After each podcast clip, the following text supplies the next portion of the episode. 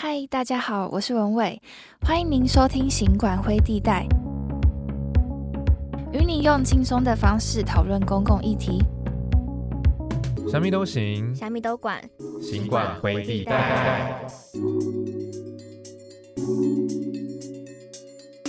本节目由世新大学行政管理学系制作主持。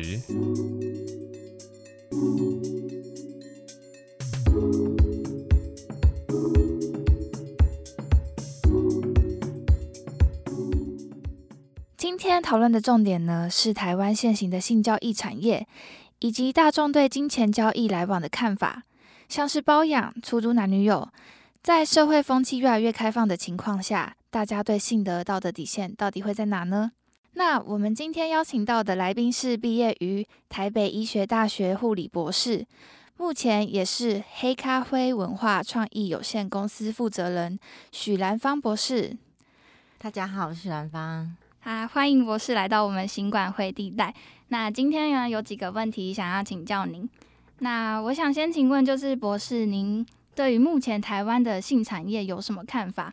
因为像现在就是根据社委法规定啊，中央目前把权限都交给了地方，那地方其实是可以设置性专区的，但是就有点像是嗯，中央把问题丢给了地方，而且设置性专区可能会产生灵璧效应。那会造成地方政府也不敢设置，导致台湾现在的状况就是有点形式合法、实质非法的状态。嗯嗯。那博士，你对这有什么看法？我觉得应该是说，大家对性这个东西是每个人都知道它的存在的必要性，嗯嗯。可是没有人想要去担这个责任。嗯。就是就如果是就性交易这件事情来说的话，就是没有人想要。把它合法化，可是其实我们都知道，也许它有它存在的必要性。那你觉得就是，呃，以目前就是政非怎么样，就是更进阶改善，而不是只是把法条丢出来给我们这样？嗯，老实说，我觉得就华人社会来说很难改善。就现在来说，的确很难。对，所以我可以理解政府为什么会这样子。做，然后导致变成好像是形式合法，实质上是非法的，就是大家一直处在这个模糊的灰色地带相处着。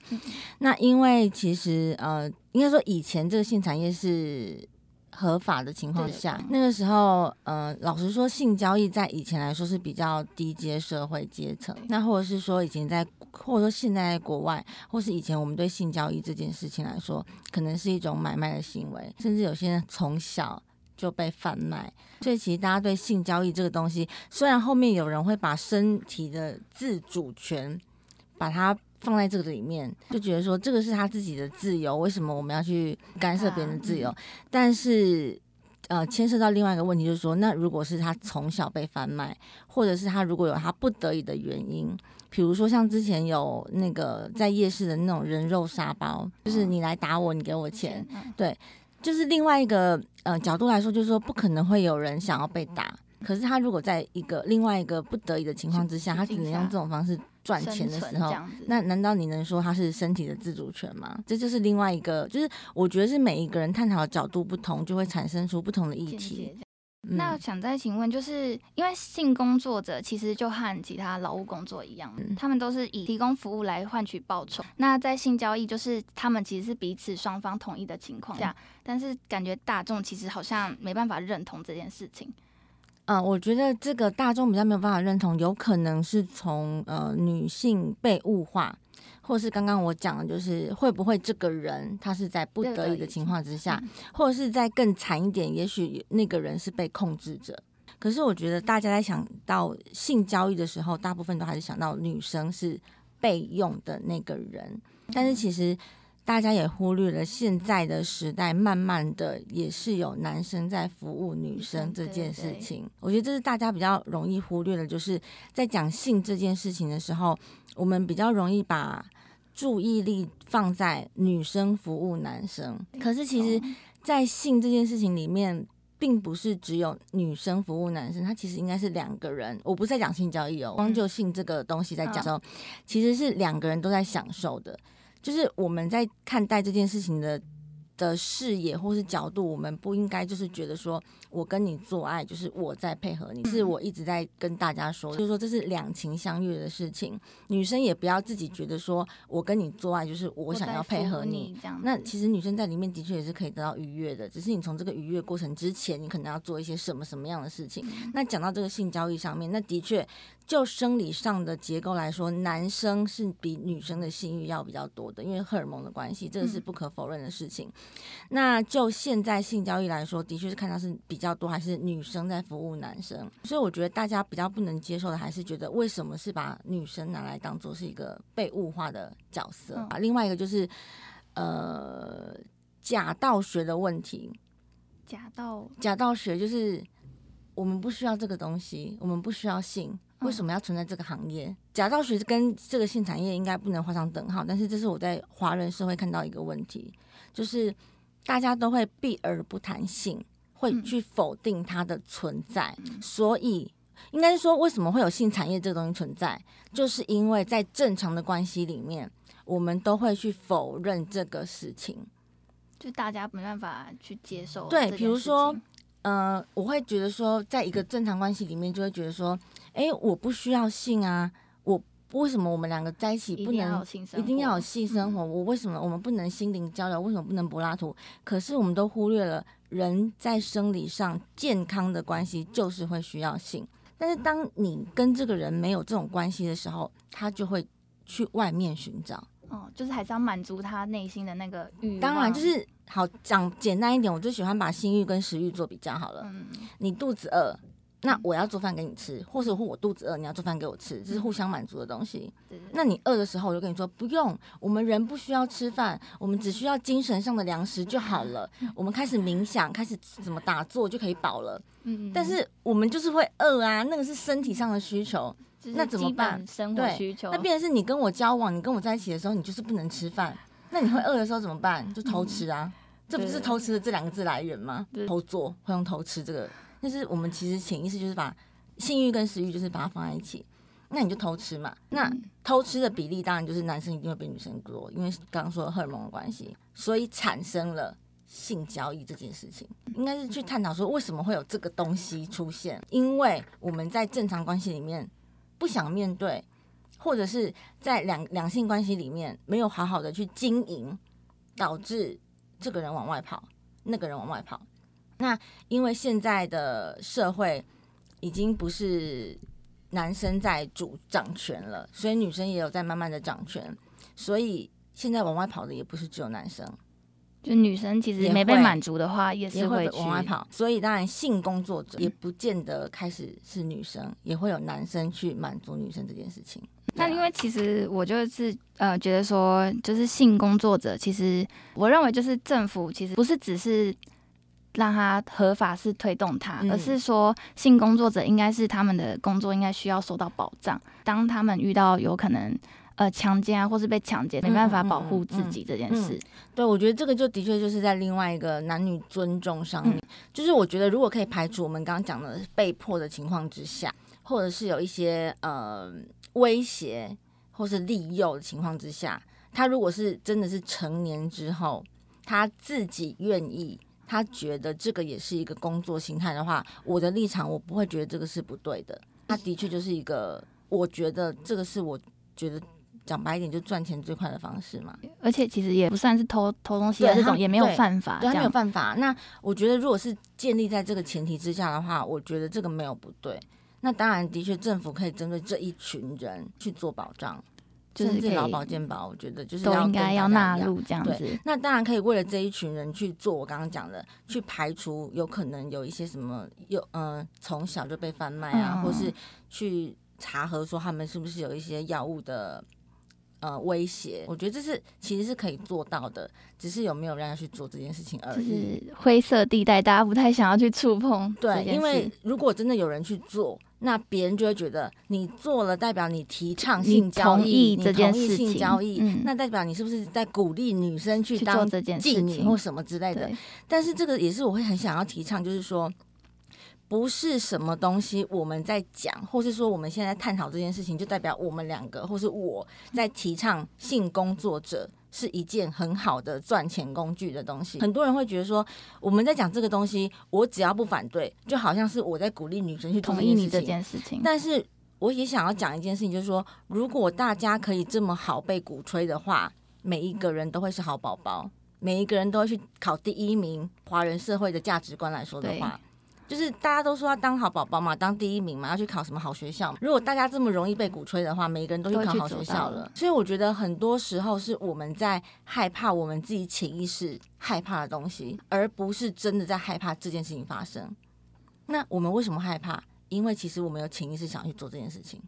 哦，我觉得这是我们可以自己去想的东西，因为我们不害怕，我们会觉得这件事情发生很合理、很正常，对啊，它很合理。嗯那为什么你要害怕？因为你怕他合，你怕他合法之后，你会去做做这件事情。对，是另外一个可以探讨的东西。为什么你要害怕？比如说，嗯、不管大麻好了还是什么东西，嗯或是这个性交易者，如果我是我自己觉得我不嗯会去做这件事情，那这个人或是第三者这个人，好小华好了，小花他想要去做这件事情，我为什么要去干涉他呢？其实对自己没有影响，只是你可能也会被影响，说想要去做。对他对我嗯没有影响。小花她自己觉得她十八岁、二十岁，她就她已经很明明白的告诉你，没有人用药物控制我，我父母也没有威胁我，我也不需要把钱给父母，这是我自己觉得我想要用赚钱的方式，那也没有什么恩客来。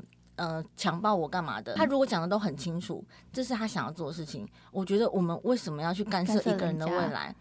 那当我们这样讲的时候，第另外一个第三者就是说，你怎么可以鼓吹？问题是我没有鼓吹啊，因为他的生活我为什么要去干涉？那那些会害怕的人，他在害怕什么？因为他的有两个他，一个他是觉得不可以做这样的事情，另外一个他是他觉得他合法了，我是不是我应该可以会去做？去做。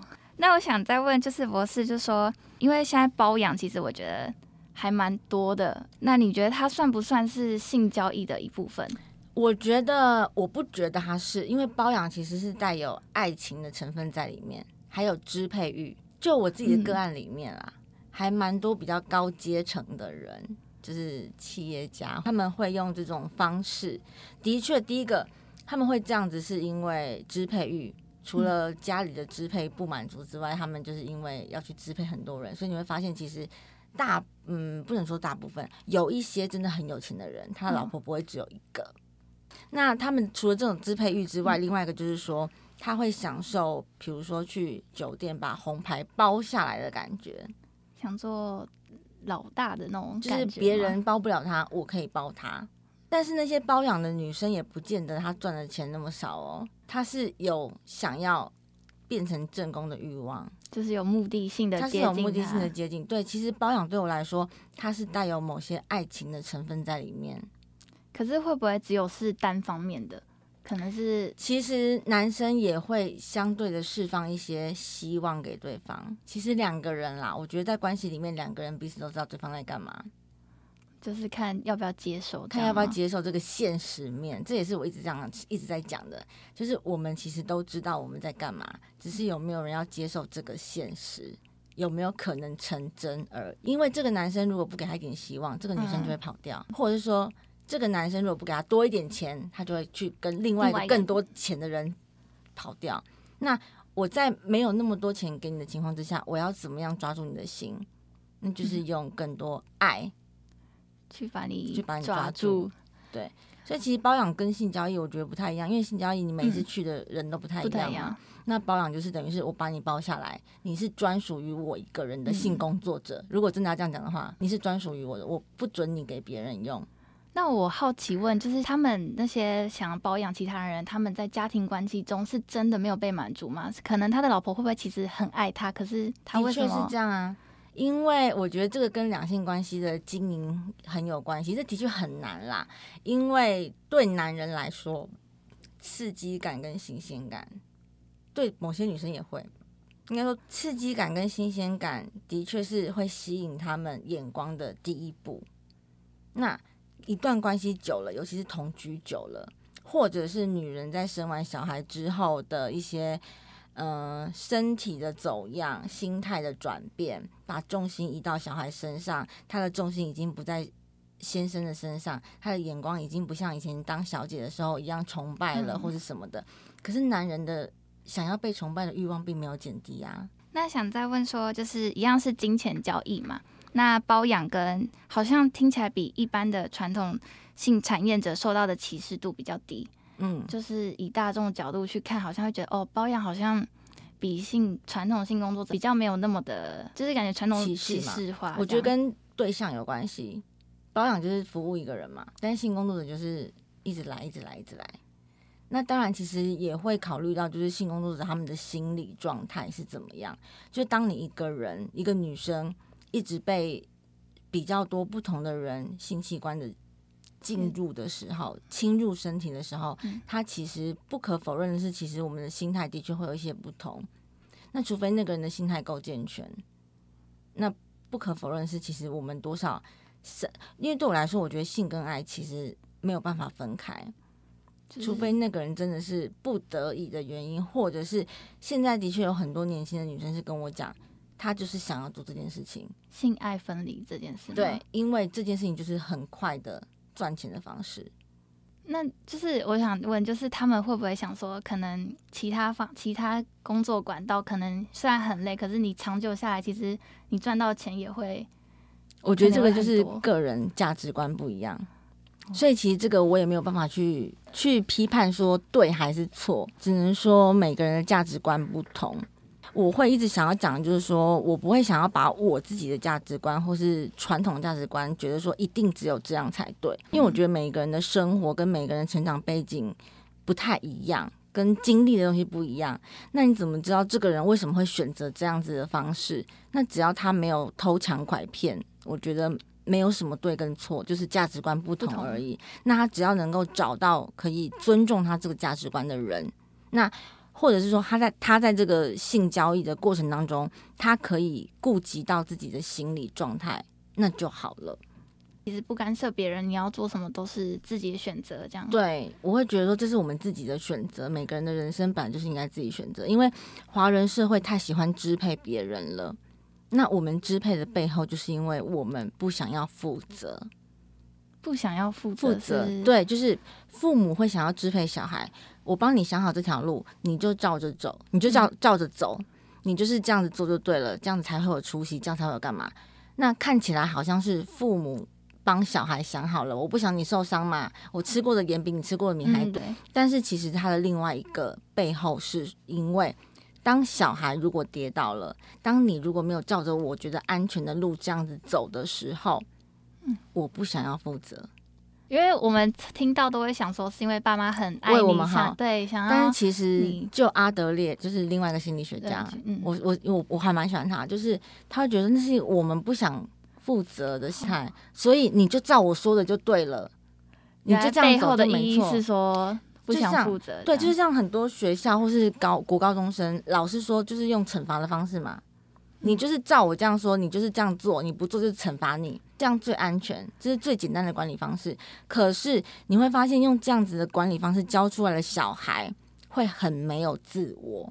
嗯他已经习惯别人告诉他干嘛，他就去干嘛，所以这种想法更容易去，嗯，在性工作产业里面他们更容易被控制，更容易被。控制住。对，你就是要培养出一个人有自己的想法，你才有办法去不要让，因为我们不喜欢性工作产业嘛，那你就更需要让那个人有自我，他才能选择自己要的啊。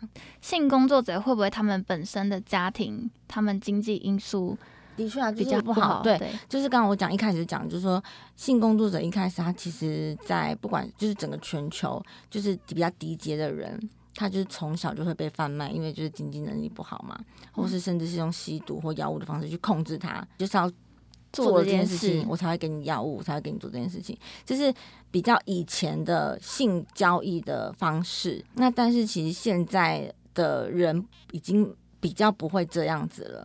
那只是大家会把性跟不好的东西联想在一起，就大家还是保有旧有的价值观去看待这件事情。所以我觉得当然不否认有还是有这一块存在，所以我觉得政府可以做的是，我们可以深入的去把这一块杜绝掉。那你还是可以保有那些真的可以接受这件事情的人的人，就变成是他真的是一个工作的选择，只对啊这是大家不要去物化或是没错，因为是这是他的选择，我为什么要去管干人家？涉这样。像现在是年轻人思想会比较开放，就会想说包养也是一个选择，为什么我不能做？对，就是各取所需啦。讲白一点，我就是要你的钱啊，那你要我的身体，那我不觉得我我怎么样？对啊，那我们 OK 我们之间又带有一点点爱情，我觉得很很可以啊，在我们之间是达成平衡的。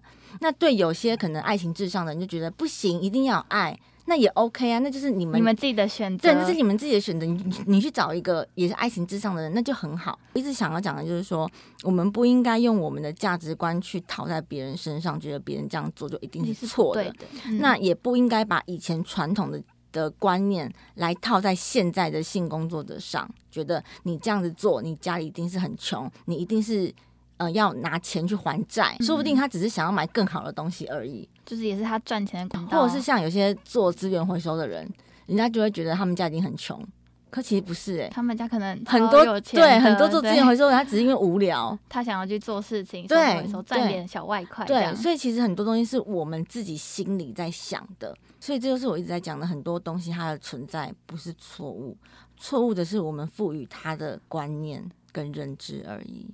那想问就是呃，包养这件事情会不会渐渐的取代传统的性交易？包养会不会取代性？我觉得还是不太可能，不不太一样的东西啦。嗯，因为性交易的确它就是一种美，刚刚我讲了，包养还是有点爱情的成分，嗯你必须专属于一个人，那你其实会相对的比较没有自由。性工作者他就是一个工作啊，我工作八个小时之后，我还是可以交我的男朋友啊。那如果包养他，虽然他可能跟他有那种就是可能算是契约关系，但是他可能私底下也会有真正的男朋友。那就是外遇啊，类似外遇不是吗？他包养的目的，他们其实包养都会有契约，不是契约啦，他们心理上就是我要包养你，就是你不要给别人，不然我干嘛包养你？那会不会他包养，可能他同时接了好几个？有可能啊，那这样子，他们双方是那不就是跟劈嗯腿的概观念很像吗？我跟你交往，我同时跟别人交往，只是你不知道而已啊。所以包养应该要算是只专属于一个人。不然那个男生为什么要包养你？假设我是男生的话，我的心态就是我要把你这个人包起来，我养你，那你就是专专属于我的。我已经不管就是有没有一对一了，即使我可以有很多个老婆，但是就我的立场来说，你就是我的，就不可以有别人男朋友啊。那会不会就是女方其实会觉得说，哦，那我是属于你，可是我的心不是喜欢你，我只是因为为了赚可以啊，可以。啊，他当然可以这样想啊，那所以他就用演的就好啦，哦，只要演到对方相信就好啦。这也是 对啊，这也是一个方方式。式对啊，所以我都觉得，我都会觉得说，因为其实很多人会来问我这个问题，我都会跟他说，如果你演的你不会不舒服，因为其实我在乎的是那个本人。就我说，如果你演的你不会不舒服，你觉得你这样的过程当中，你你不会影响到你的身心发展，那当然 OK。那如果你觉得你演的已经很痛苦了，会影响到你的交友，那我当然不赞不赞成你做这件事情，即使他每个月给你一百万。如果你不舒服的话，那我当然不要不要不要你做这件事情，代表不太适合你。，对，代表他不适合你。那有些人会觉得，嗯，我演戏可以有钱，啊我我还可以偷偷私底下交男朋友，有什么不好？他不会发现。可有些女生就会觉得说，可是他包养我了、欸，我怎么可以再去交别的男朋友？就是每个价值观不一样。那嗯，因为不能交男朋友，可是我不爱他，我要演戏怎么办？我好痛苦。痛 那你就不要做这件事啊。对对啊，就是每个人选择不一样而已啊。但是你不能说被包的人一定错，或被包的人一定怎么样。那会不会就是变得是说，大家会比较想走，就是也不是说想走，就是可能会比较比起一般传统的性工作，会比较想要被包养嘛？对，不会啊，就像我刚刚讲的，性工作者他的自由度比较高。性工作者就是这就是我的工作嘛。那我工我把它当做是工作，我不需要对你放出感情。那如果我我对我自己的工作，我我对我自己的身体只是把它当做是一个工具的话，那 OK 啊，八个小时可以，我可以很身心分离。我就在这八小时，我直接我不要把我的身体当做是什么东西就好了。也许有些人真的的确可以这样。那我下班之后，我跟我男朋友是可以性爱结合的，那我觉得很 OK 啊。但是包养的话，其实就是的确会带有一点被占有，这是两个完全不太一样的。那被占有，你就会少了一些自由，你就会牺牲部分的自我。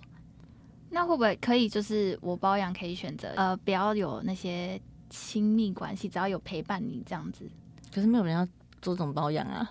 对，之前有人说要包养的时候，当然会有很多网站的人就不是不是不是网站，会有很多人就是比如说会传讯息来嘛，就说什么一个月给你多少钱要包养啊。嗯，那有一次我就回说你可以包养我的户头，他就没有理我了。就你要包养可以啊，我的户头给你包养，嗯就是没有没有要见面哦，没有要干嘛哦。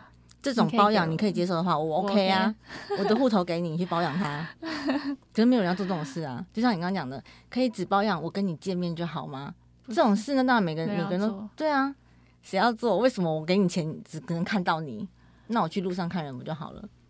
可是嗯、呃那如果是以就是去寻呃寻找包养的人，他们家庭自己本身是可以接受，就是家人可以接受这件事情吗？就你是说寻找包养的人？寻找包养的人，他们本身老婆啊，然后家庭关系，当然不行啊，他们老婆一定不能接受啊，老婆还是会生气。可是就是睁一只眼闭一只眼，也是看每一个人。他如果不能接受，就是离婚嘛。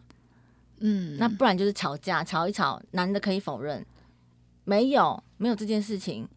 我还看到有的个案就是否认到已经有亲密照在老婆的手上，那个那个也那个那个也不叫老婆，那个叫做有小孩的未，他的身份证是没有结婚的，嗯，可他跟他有小孩，对，所以他也没有什么法律上面的责任。对就是，但是但是但是他就是大老婆嘛，嗯他就已经跟他说，哎、这个女生是谁？嗯已经有照片，也有网，也有那个饭店里面的啊 motel 里面的照片了，这是谁？男生就矢口否认啊，就不要承认就好，反正他就不承认说没有啊，那什么那什么那什么，然后女生也相信啊，那他们两个要相信，难道我要 OK，难道我要在旁边说，哎、你看不懂那个是什么吗？他们两个已经有关系了，你还这么相信吗？就是他们两个之间都 OK 了，我也没有办法说什么啊。他们就在我面前这样子吵哦，那女生 女生都相信了，嗯，那就相信啊。我也没办法去改变你什么，对啊，因为我觉得他们两个都 OK 了，两个都好好的了，他们也因为这样吵了，最近才吵一次，三年前才吵一次，不同的人。那女生都 OK 了，那我能说什么？但他们都会常常因为同样的问题来找我。会不会是因为男方有给女生很大的金钱资助，的确就是因为男生就是很很有名的企业家，所以这女生其实只要自己可以接受那个金钱，因为那个女生的她的刷卡是无上限的，她一天可以刷个几百万的那一种。那如果你被养成这个习惯，你可以找到别人吗？这也是我会常常跟女生说的，我们一定要有经济独立的思考。但是当然，我提倡这个东西，我也不能说那些人不对，就一样，每个人价值观不一样选。择不同。对，你有没有收到一些很奇怪，对于问一些性的方面的很奇怪的问题，或是你觉得很惊讶，怎么会发生这种事？他会问说，他相信他老婆是处女，可是他的老婆很会口交，很会做什么事情，他在怀疑他是不是处女之类的，然后甚至他怀疑他老婆是不是有在做其他的交易工作之类啊，嗯，就是就是我会觉得为什么大家会把这个东西弄得这么复杂？那他自己没有，就是他是他老婆，他们不是应该也会做这件事情？他不就也会知道他到底是不是处女这件事情？，对啊，可是他自己会怀疑，他会觉得说，为什么他这么会口罩？但是那是因为后来我就是去探讨、深入探讨这些东西，是因为那个女生就是因为她想要保有她的处女给她的老公，所以他一他因为他不要人家进来嘛，嗯，那他只能用别的方式去满足别的男生。哦，所以他可能所以他很会口交，哦就是历任他只能用这种方式去满足，因为你不要进来我的身体，那我可以嗯满足你。那是因为我后来讲了这个这个道理给那个男生听了之后，他才释怀。我说那不然你要那个女生怎么办？他就是想要保留她的贞操，这是他保留贞操的方式啊。那难道你要他，你要他，然后又可以服务你，然后技巧又要好，又要是处女？我说没有这种人。就你要一个没有念过书的人，又要天 天资聪明，都要要什么都要会。我说没有这种人，就是我们必须要面对现实啊。就是我觉得很多人不想面对现实，我不懂为什么。就是你又要，嗯，你不想要给老公，就是当我我有时候会觉得说，有现在在女生女生啦，有时候会说我要对方尊重我，我现在就是不想要性，我不要你就是要尊重我，我想要柏拉图式的恋爱，我只想爱你就要尊重我。那我那时候就会反问，那你有没有尊重他？应该要彼此都当他想要的时候，你有没有尊重他？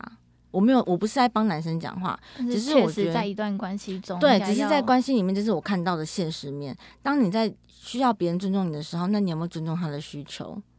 那当他你他当他的需求你没有尊重的时候，他往外跑，那我们在谴责说这个人怎么可以外遇？当然，外遇是不对的，他应应该嗯跟你先切断这个关系。那但是，我觉得每一个行为的背后一定有它的意义，只是我们要怎么去杜绝或是预防。那其实我们要从我们自己本身改变起，而不是去谴责对方，去谴责别人的行为。就像现在在讲性性交易好了，嗯嗯我觉得你自己不要去做就好了。你如果不嗯喜欢这件事情，你不要去做就好了。你为什么会谴责别人？那我想请问，就是在就是想请问前面刚才有讨论到就是设置专区这件事情，嗯，那因为就是如果地方政府你说专区像红灯区这种？对对，就是可能地方政府真的是把它规划成是一个合法，大家可以在那边执行。可是就是会产生一些邻避效应，就是大家可能附近居民会想说，哦，你为什么会设在我这这样子？哦，这的确是另外一个问题了。所以应该就是政府好像也蛮两难的，没办法，去他可能要找一个比较空旷的地方吧。所以找野外。对对，因为的的确这个就是另外一个我可能比较不能理解，我我嗯不是我专业的问题，因为这可能是嗯跟地区有关系吧。就可能要对，就像比如现在，对，就像比如夜市的旁边，可能大家就比较吵，那就嗯可能夜市，那我觉得可能就要找一个比较比较偏僻，还是比较可以旁边没有人的地方，嗯，嗯甚至把它弄成是一个比较浪漫的地方，那就是像荷兰的红灯区嘛。哦，就是每一个荷兰红灯区里面也有第三第三性的人哦，他不是只有女生哦，第三性的人是指他是变性的或是双性的，嗯嗯，都有就是有不同的性别在里面，他们是用灯光在分的，灯光分的灯光，分的，就是他们有红灯跟白灯，嗯，那两个红灯还是什么，就是代表他的性别，然后你可以自己选择对进去这样子，对对对，然后他们就是有一个一个一个橱窗，因为我去过我我没有，因为我妹妹住在荷兰。哦，它就一个一个橱窗，那你经过就是有很多人在那个橱窗里面跳舞啊，在什么的吗招招手弄姿，那就看你要不要进去。就是我觉得在荷兰，在这个东西，我觉得荷兰发展的很健康，是因为那个就是尊重每一个人。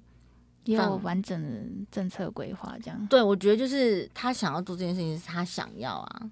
那你要不要进去，那是你的事，你可以不要进去啊。像我们观光客就是哦，旁边看一看，走过去。对，就是尊，也是尊重，互相尊重，对，就是尊。重，但是你没有必要去谴责说，哎、那个人怎么做那件事情的，那个人怎么这样啊？因为我觉得每个人的背后故事都不一样，我们会做这件事情，每一个人故故事都不一样。我觉得我们不应该用自己的故事去歧视或是批判别人，我觉得这是这个是很不能不不应该存在世界上一件事情。那我想再问，就是如果家庭就是爸妈其实 思想很传统，就是会想说小孩子怎么可以去做这件事情？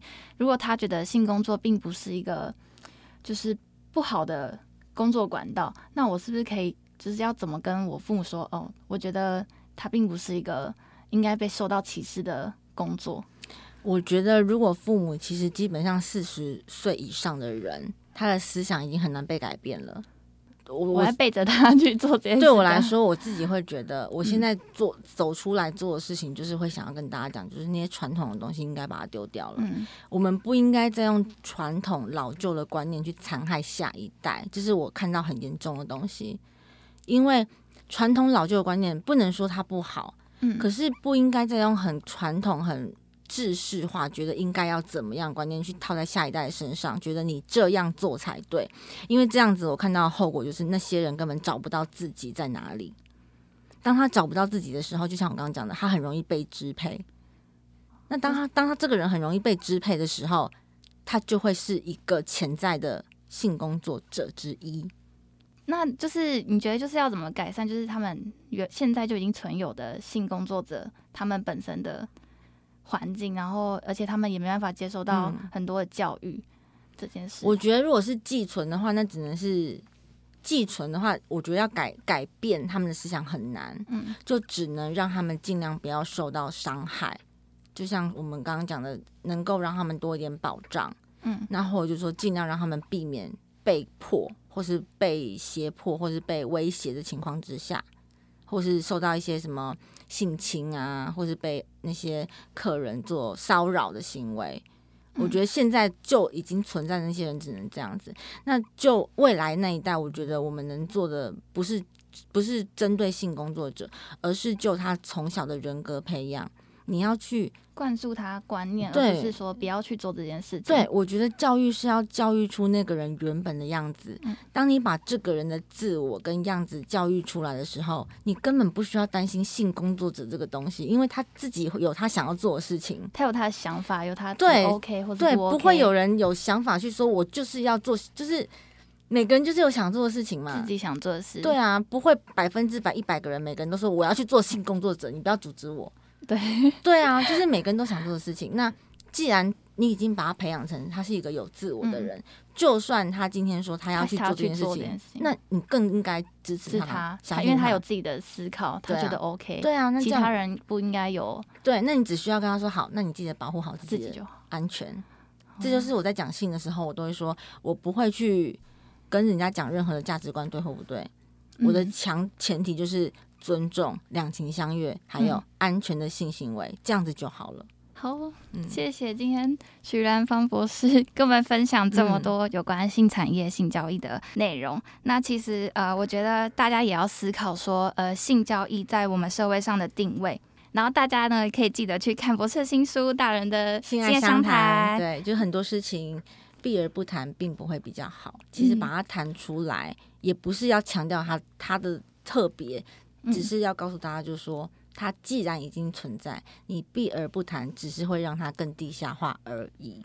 就是大方面对它，其实也没什么。会一直想要去影响别人的人，你也许自己要往内，在夜深人静的时候，可以自我思考，你嗯是不是有这个潜在的想法望跟欲望？今天嗯谢谢博士的分享。那如果你喜欢，记得按赞、订阅、留言、分享。那我们下次见，拜拜，谢谢。